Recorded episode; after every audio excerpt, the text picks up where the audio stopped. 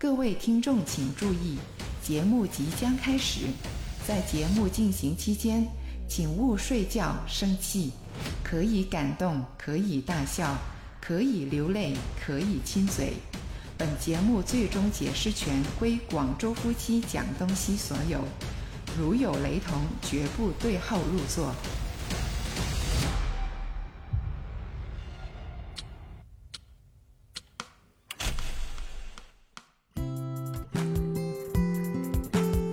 广州夫妻讲东西的听众朋友们，你们好呀！我是思琪语文，我是超峰。老公啊，我们都中年了啊，我们来聊一聊中年危机。啊，也不是只是我们中年啊，大家可能很多听众都到了这个呃不得不面对的一个事实，就是嗯中年危机哈。那当然，这个中年危机背后，我觉得还有一条所谓的红线，就是三十五岁，这个是不是应该作为一个职业的门槛？就是很多招聘，它的门槛就是，哎，三十五岁以下，面对这种中年危机啊，这个上有老下有小的一个很尴尬的一个年龄段，嗯啊，然后职场上还要面对这种的挑战呢，随时就是。没了工作啊，呃，因为他不敢转换呢，明白这个所谓的门槛是这个情况，不是说只有招聘三十五岁以下的人，而是可能你到了即将三十五岁，还有就是过了三十五岁，你是更加不敢呃去转换工作，那这个就是一个我觉得对一个人的人生发展是一个很大的一个挑战，还有就是。也算是一种危机吧，我觉得。嗯，我在这里先说一件我的一个往事吧。嗯，我记得我以前在屈臣氏饮料公司工作的时候啊，我的上司呢跟我就是相差十年的年纪。嗯，那么那年呢，他就三十五岁，他说他要呃离职，去到别的公司里面去。那作为下属的我啊，知道他有更好的发展，那当然是替他开心啦，是吧？那么那天呢，他就在我们 farewell 的时候呢，然后整个部门再吃一顿饭，然后就跟他告别嘛。那天呢，就差不多吃完饭的时候，嗯，他就很感动的说：“哦，呃，我已经三十五岁了，如果再不转行的话呢，就是再不跳更高的公司的话呢，他就跳不动了，这样子啊。”因为他那个时候说那句话的时候，我还没有什么没有感触是吧？感知不了啊。啊，就好像觉得他说完也打动不了你，或者你也没有什么感受啊。对，当时没有什么感受，因为当时还年轻嘛。嗯。但是真的到我跟他那个年纪一样的时候，哇，这种感觉就来了，就很强烈了。对啊，就明白他那个时候为什么要这样子说了。就会不会你后来看到的情况就是？哎，到自己三十五岁了哦，那然后刚好可能那个时候遇到一份更好的工作机会，那跳还是不跳呢？又或者说会想这个时候跳跳的，万一不对，那怎么办呢？就跳到一个那个公司给到的前景好像很好，但是万一去到之后，你发现还不如原公司的话，那会不会就是已经不能回头了？就会有这种的一个冒险的一个情况。那他当然是对比过的了，况且他当初选择的那是那个百事可乐嘛，那个公司当然是比我们那个要好很多的。他说，就是他能够在三十五岁的时候还能够跳跳到世界五百强的公司里面去，嗯，他当然是很乐意啦。嗯，但是他为什么还是那么感触呢？就是他觉得三十五岁之后，就是三十六岁，他就跳不动了啊！别人家那个世界五百强的公司就不会要他了啊！那可能就是他觉得好像是自己人生下半场的唯一一次的转换的机会了。对啊，最后的一次机会了，那他还不抓住吗？他当然要抓住呀！那所以后来，我觉得到了这个年纪之后，哦，原来好像整个人生你不是说。有很多机会的哦，到了三十五岁，好像你就是没了机会了哦，就会不会是这样想呢？对啊，就是当时听他讲的时候，自己是不懂的、不明白嘛。嗯。但是看到现在自己的话，就会明白哦，原来这个社会就是这样子。嗯，都把它定义成一个标准，就是啊，你只有三十五岁前你是有前途的，嗯，三十五岁以后呢，哎，不好意思，你如果还想走的话，你就趁早啊，如果你不想走的话，你就可能待到退休了哦，就差不多是这样，嗯，因为要不你真的选择走的话。以后你可能的对自己的前程就要后果自负了。嗯，对。啊，另外的一种说法就是，如果你三十六岁以上的话呢，如果还能够在职场上面拼搏的话呢，就是再转一个新公司的话呢，除非你的能力非常的强。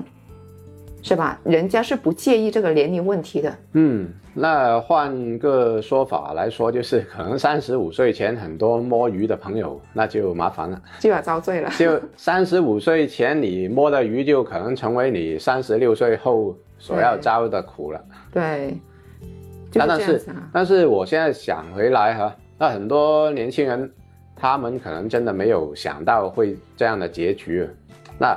上班你说没有摸鱼的，我相信也很难说了哈。嗯，应该还是 有多多少少都会有，多多少少都都会有。我们自己也有过嘛。对，但是可能现在这样回想起来啊，就是很，其实是一个很高危的一个动作来的。对呀，你真的年轻的时候不要浪费时间。对啊，因为你一摸鱼，呃，比如说你摸了一年啊，还那那相当于你就三十五减一了。再摸两年，你就三十五减二了，就给你提升的空间和时间是少了嘛？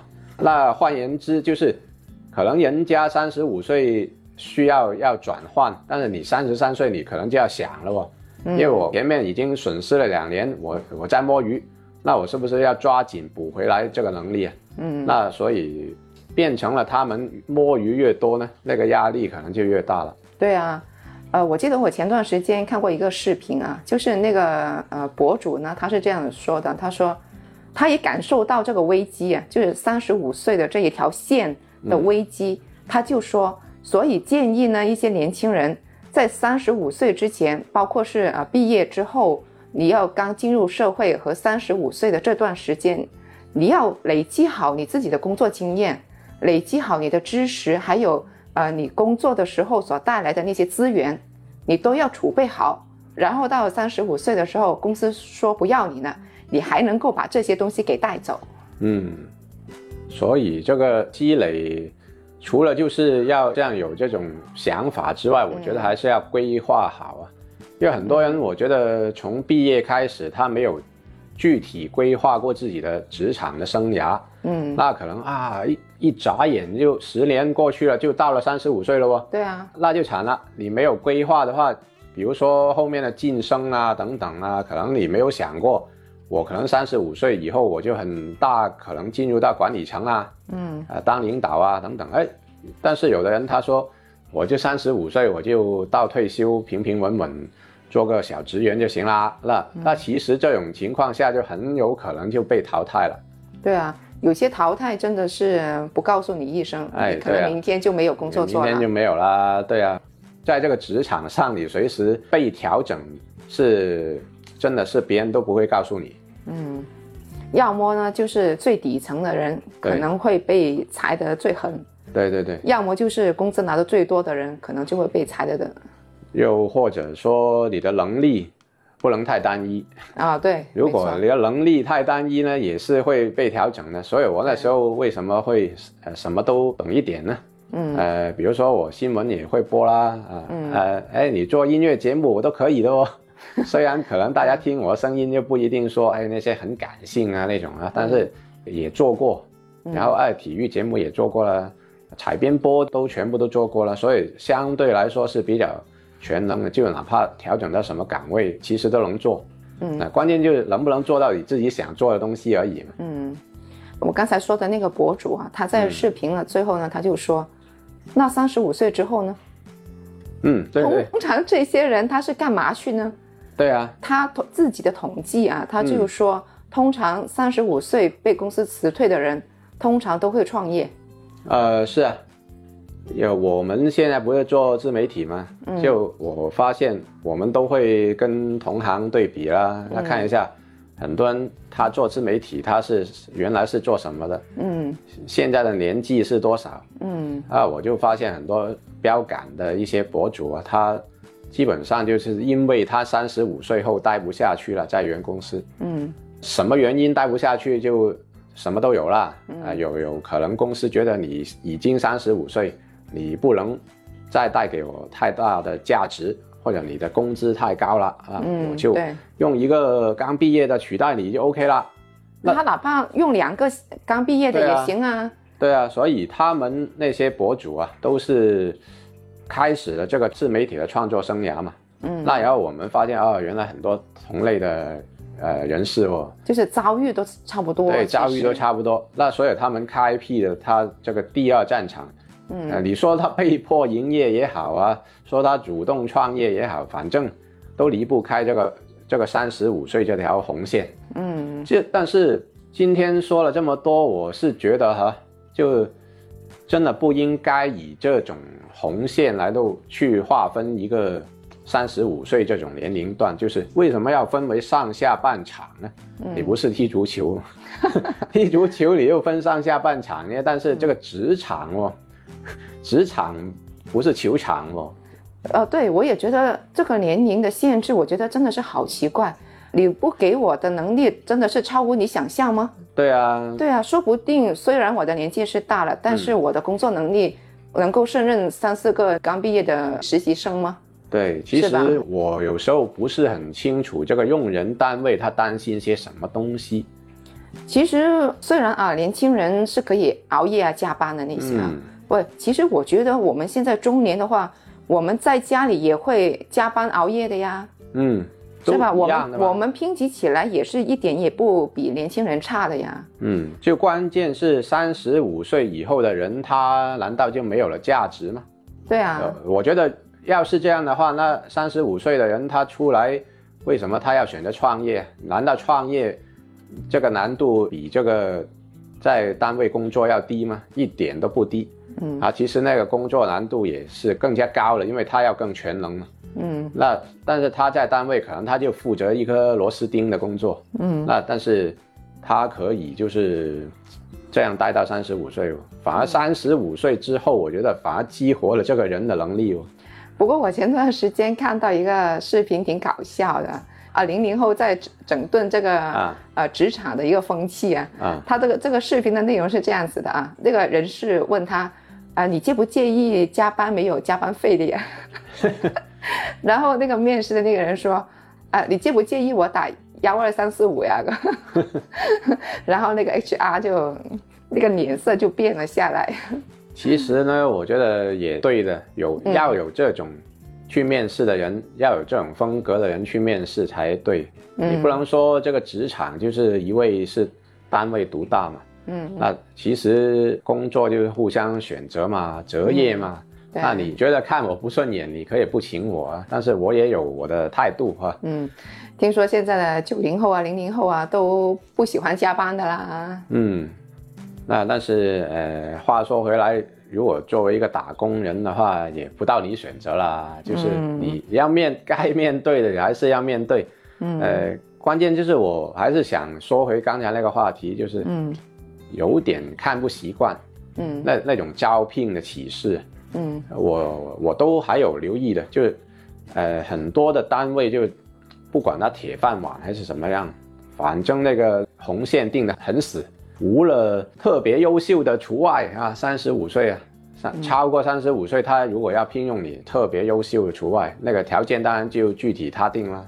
对啊，就所以就像我刚才说的嘛，除非你的能力非常的强，嗯。他三十五岁是可以破例的。对，呃，其实我真的没有太搞得懂这个用人单位他的想法。难道超过三十五岁那些人是不干活的吗？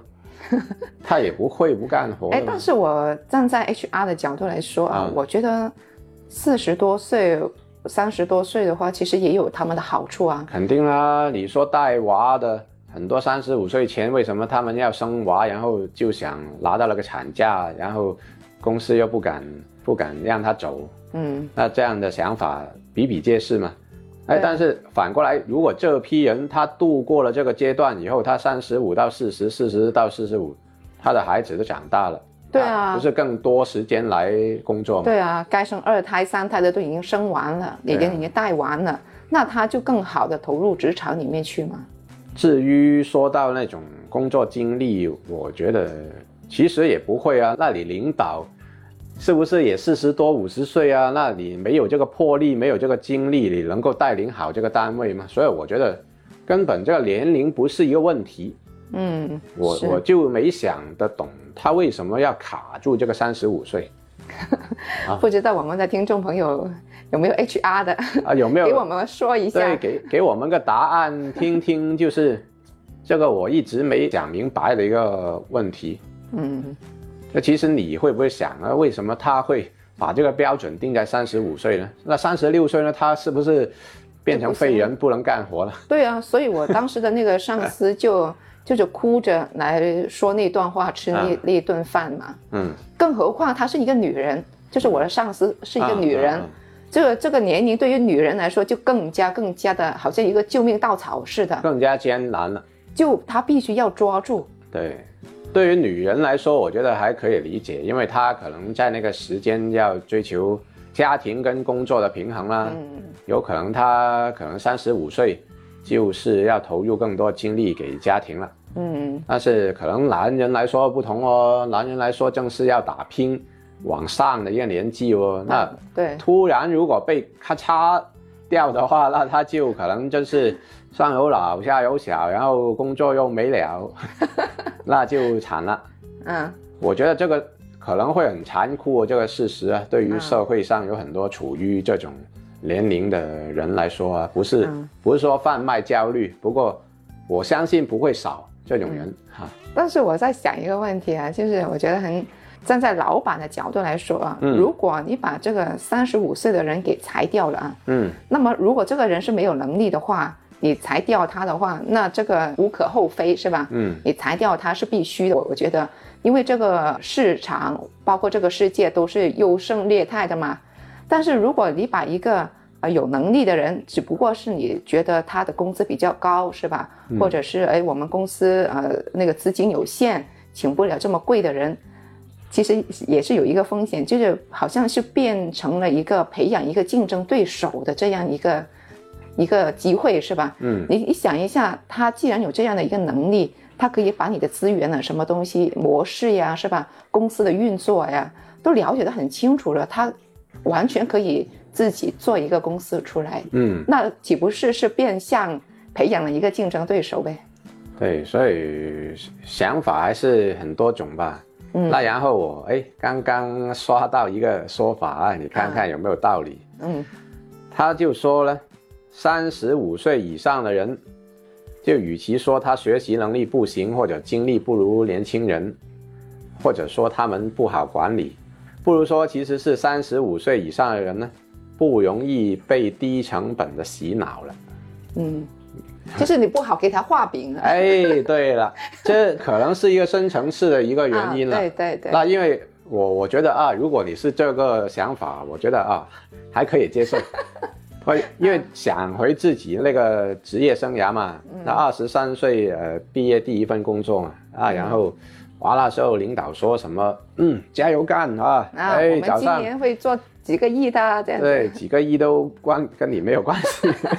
不过就是你要拿到你想要的工资的话啊，你就七点钟上班啊，呃，是呃就下午五点你就不要想走了啊，反正最辛苦的工作都要留给你，因为你就是要靠这段时间提升自己嘛。嗯，对。哎呀，我就是这样过来的嘛。年轻人要多学点东西嘛。对我那时候只有一天休息，甚至是全年无休的嘛。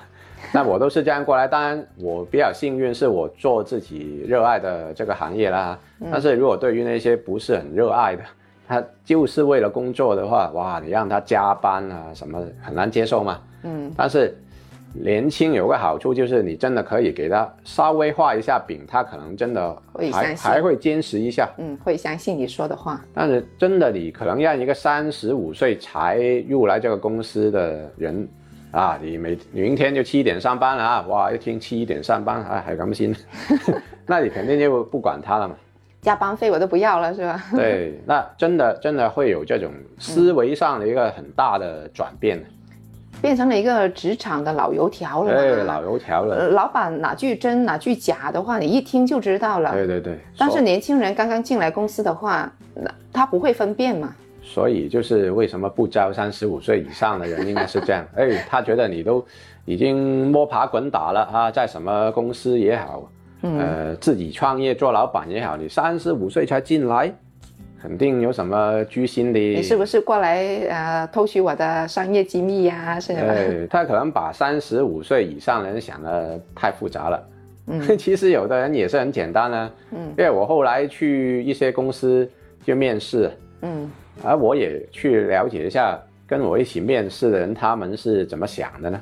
嗯，其实有的是做过老板。因为大家知道疫情嘛，那有些老板他也要不得不放下身段去面试呃建工了哈，嗯。啊，那他们也会说到哇自己怎么样怎么样厉害，嗯，哎，但是来到这里啊，你只有五六千一个月，哎，他都愿意了，嗯，就其实有的人就很简单的，也不要把他想的那么复杂，就是为了赚钱嘛，嗯。啊，所以其实我觉得经历这个这些。三十五岁以上的面试呢，你就看到人生百态了。嗯，那面试也是一个挺有趣的一个过程，我觉得。对啊，所以为什么说这个三十五岁以上的人不配拥有这个第二春呢？我觉得不应该嘛。那这个第二春也可以是我们自己创造的，也不一定说哎非得要打工打工啊这样子是吧？对，但是我会替。这个年龄段的人打抱不平啊！对啊，就会你不是说每个人都能够创业做老板啊？对，那很多人他是真的很需要一份工作呢。嗯，那怎么办呢？那难道就让他饿死？嗯，因为创业的话需要的东西还是挺多的，也并不是说每个人都有这样的资源、有这样的魄力、有这样的能力去做，是吧？嗯，所以会挺残酷的。那。我觉得也不是说没有这种呼声哈，有一种呼声就是说想取消掉这个三十五岁的职业门槛。嗯，呃，其实我看到有些招聘机构也淡化了这个标准，他就不提这个三十五岁的东西。嗯，只要你能力行，对对对，啥都行。对，那就希望这种类型的公司多一点咯。其实因为这个，我相信很多三十五岁这个年龄段的人，他因为各种各样的原因，有可能他到了刚好三十五岁，不得不面对重新再选一次他的职业的这个过程。嗯，但是呃，你刚才说了那么多的时候呢，我想起我们广州人有一句话嘛，嗯，做生不如做熟嘛。对，就是我觉得作为一间公司，呃，我们自己也有公司啊，就是站在公司的角度来说，嗯，其实呃，那个人是不是年轻？或者是那个人的能力行不行的话，其实这个也不是说非常非常的重要啊。但是我觉得最重要的是你请来的那个人的人品好不好？嗯，那这个你在面试的时候很难一下子考察得到啊。对，所以就是说嘛，就是广州人的那句话嘛，有时候做生不如做熟嘛。嗯，就是吧，就既然那个员工在自己公司做了那么多年的话。他的人品基本上都不会有什么问题啦，是吧？每天同事之间每天都会看到嘛。但是如果请来的那个呃新员工，他是窃取公司的机密的话，那他能力再强又怎么样呢？嗯，那当然这个也是就小范围的概率的情况啦，哈。嗯，那那我觉得他公司选人呢有很多方面吧，他当然无论你什么年纪都要考察你的。这个人品啊，这个肯定是放在首要的因素啦。嗯，我记得以前在屈臣氏工作的时候，有些员工做了十几年，然后换了领导之后呢，就被炒了，四十多五五十多岁都有，他还没有到退休啊，突然之间就没有工作了。那可能真的是又是另一个话题了，就是你工作上怎么样才能够遇到一个好领导啊？就是有时候三十五岁也不一定是这个年龄啊。哦，对，可能是四十多、五十多都会有这样的可能。就有时候三十五岁都不只是一条线了啊，四十五岁啊，五十岁啊，都可能是一条线啊。那我看到一些评论说，社会对我们宽容一点吧，因为大可能是代表一种阶层的声音呢。嗯，因为这个宽容一点吧的原因就是，不是你有没有危机感，或者你很有危机感就能够解决的事情，就你再有危机感的话，都不一定能够得到那种机会啊。嗯，那假如说啊，假如说这个三十五五岁这个这个门槛。真的是到处都是，那然后，真的令让三十五岁以上的人他就没有再就业的机会的话，那真的是可能就丧失了这个赚钱的渠道了，是吧？嗯嗯，我觉得他三十五岁的这个年龄肯定会降低的，以后可能是规定在四十岁啊，这样也不奇怪的呀。嗯，因为你想一下，现在呃不是经常听一些新闻啊，电视台里面说嘛。现在老龄化很很严重啊，这样子是吧？嗯。那么，然后出生率又很低呀。嗯，就没有人没有人干活了。对啊，那你还不得要把这个年龄给降下来？嗯，也是。那其实，然后我又看到一些评论，有有点启发哈。这个有的人说，这个年轻人就是混口饭吃啊，一大堆人没啥专业技能，再过几年可不就被淘汰了吗？嗯，那也是，我就我不是说现在所有的人都这样啊，但是有一部分的人，他可能就刚啊，正如我们节目一开始说的摸鱼啊，啊，一直摸摸摸摸到三十五岁，那摸你摸到三十五岁行啊，我觉得你这个能力已经不适配在我们公司继续待下去了，那他摸到三十五岁你就要淘汰了，嗯，那这些可能就是一个自找的一个麻烦了，嗯，对啊，这种可能就。配不上同情啊，是吧？对，应该的，活该。对，那你总不能从二十三岁一直摸摸到三十五岁吧？有这样的好事吗？有的，真的有的。啊，为什么？我在一些微信群啊，现在大家知道很多微信群啊，他一天到晚那个信息爆炸的嘛。嗯，我就想，这些人不用上班的吗？就是上班来看这些社群啊。哇，那你可想而知有多大一个群体，每天是这样在摸鱼的。他们可能是在用 GPT 的是吧？哎，自动回复 AI。他他们是太有想法喽，肯定不是 AI 的所为了，就他一定是自己亲自参与的啦。啊，那所以我就想，哎，他们怎么有这么多的时间去聊天的呢？那难道他们的工作公司都不用管他了吗？突然间很心疼他的老板了，是吧？是啊，那那但是这样的话，这个社会的创造力真的是下降了。对啊，所以说就像我节目刚开始说的嘛，年轻人不要把时间花费在这些上，对，想一下怎么找好自己的资源人脉。所以总的来说，还是就是提升自己的竞争力咯。啊，我觉得像你所说的，如果竞争力足够的话，也可以突破那这种所谓的年龄的限制啊。嗯，三十五岁所谓的门槛，呃，我觉得他迟早也会被摒弃的啊。嗯，我突然想起来了，就是说刚才的那个博主不是说嘛，就三十五岁被辞退了之后。除了是创业之外呢，还有的就是在家工作嘛。嗯，那么有些人就说了，哎，那在家里工作的话，那有哪些工作可以做呢？就在家工作，本来我想说做一些翻译啊之类的，但是你发现可能这种翻译类的工作你都要被取代了哦。嗯，对，因为确实有这个需求了。之前我的同学都有介绍。说哎，这个如果有时间的话，可以多一个副业呢，就是在就做一些海外翻译的工作啊。嗯，那其实在家都可以完成啊。嗯啊，类似是这样。呃，这个人工智能一火爆之后，我就觉得哎，难道这种出路也要把它堵死了吗？哎，不是，我我倒是发现了一个新的工种啊。啊，它就在人工智能跟你人手去翻译呢。它处在中间啊，就是说，它人工智能翻译的话呢，它不一定百分百的去准确，而且翻的没有情感。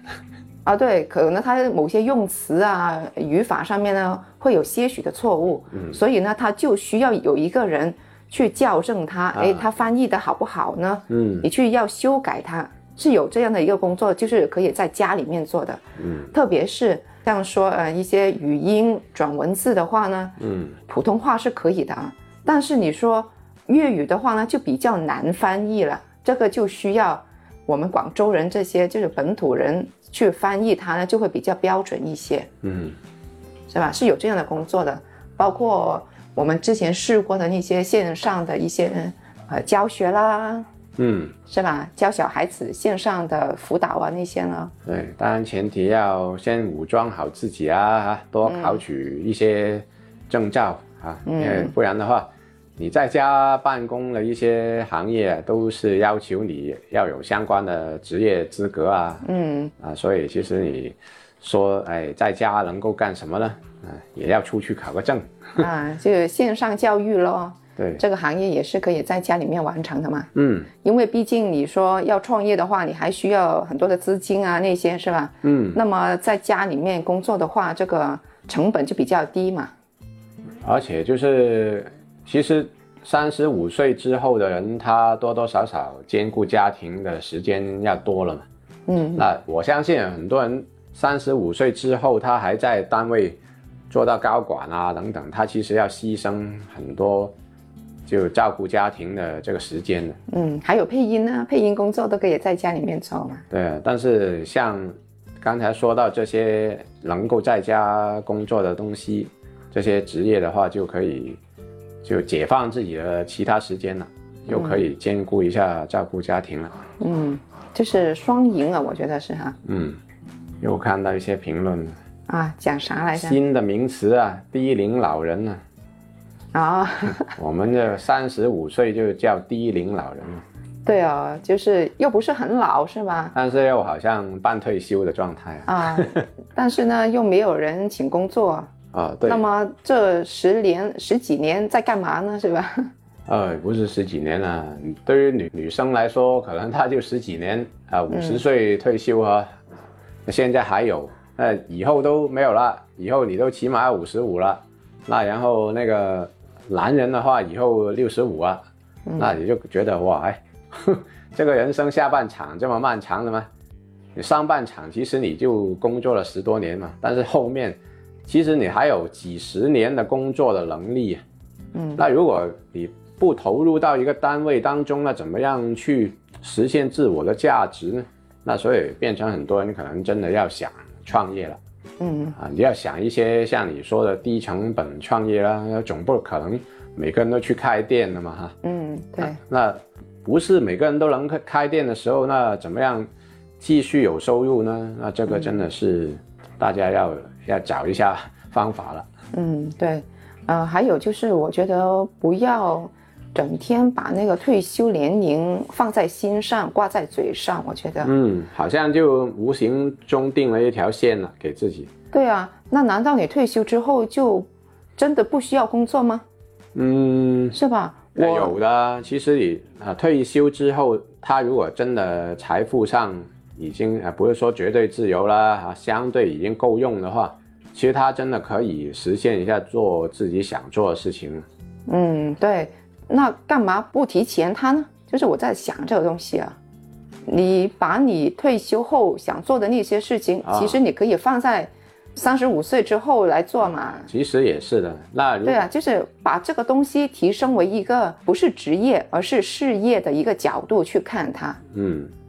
又或者说，可能我们思维固定了，就是说，只有六十岁以后才算是真正退休，才敢去真正就花时间做自己想做的事情。但是现在这个阶段，就三十五岁到六十岁之间，这个时候你还是要照顾家庭啊，等等啊，呃，就你都没有足够的空间和和时间去实现一些自己想做的东西。嗯，我觉得应该是连在一起的。就是如果你把它看成一个事业的话，其实就没有什么退休不退休的。嗯，都是要干的嘛，是吧？就不要被年龄所限制了。啊，对。就等于跑马拉松的那些朋友啊，他就不会想我我是六十岁我不能跑了哈。对啊，就像你讲球一样，解说一样，那难道你六十岁之后你就不讲了吗？嗯，那看你能不能讲得动。如果能讲得动，其实呃，或者说你没有被淘汰的话，那其实还是能讲的。对呀，我觉得你做那件事情的话是不需要有一个年龄的一个界限在里面哦。嗯，那就要看你做的那个职业是什么职业了，会不会受年龄的限制了。嗯，比如说那些高空作业那些就不行了啊。对，要转行了是吧？对啊，所以选择职业还是很重要的。你要选一个能够终身去从事的职业来说呢，我觉得就更加靠谱。就你可以更早的开始去为那个事业做积累嘛。嗯，但是如果你把它看成一个事业的话呢，那这个就是你自己的事了，是吧？如果你把职业啊，我帮老老板打工，你就看成是这个公司是我的，是吧？你当然是很积极主动呀，是吧？你你不可能让你的公司是吧，每天都亏钱的嘛。嗯，那就要看有没有这个内驱力了，还有就是你你的身份能不能真的带入到公司当中呢？要要还要看归属感。嗯，当你。处于一个老板的角色的时候，你恨不得一天二十四小时都会都要加班。或者这个我们都有朋友啊，一人之下，万人之上啊。啊，那他可能就是要真的是一个管家的角色的时候，他就。也停不下来啊！对，他就会很自动自觉，就是帮这个公司出谋划策啊。对啊，他甚至真的比老板还要上心。对啊，因为他要想这个公司维持下去，还有他手下那么多的员工要要跟他赚钱的，那他想的就不是他自己一个了。对，想的是全公司的人的时候，可能他就真的有这个主人翁的精神。嗯，他这样的话呢，就真的。把那个职业当成是自己的事业了。嗯，说到最后啦，我觉得就是人嘛，无论是打工也好，或者是呃创业做老板也好，人总是需要有一种危机感的。嗯，你说到就是要有危机感，是是对的。所谓的职场的门槛啊，定在三十五岁，那大家又觉得合不合理呢？啊，不妨在这个评论区里面呢告诉我们。好的呀，欢迎大家点赞关注啊。嗯，好，下期再见，拜拜。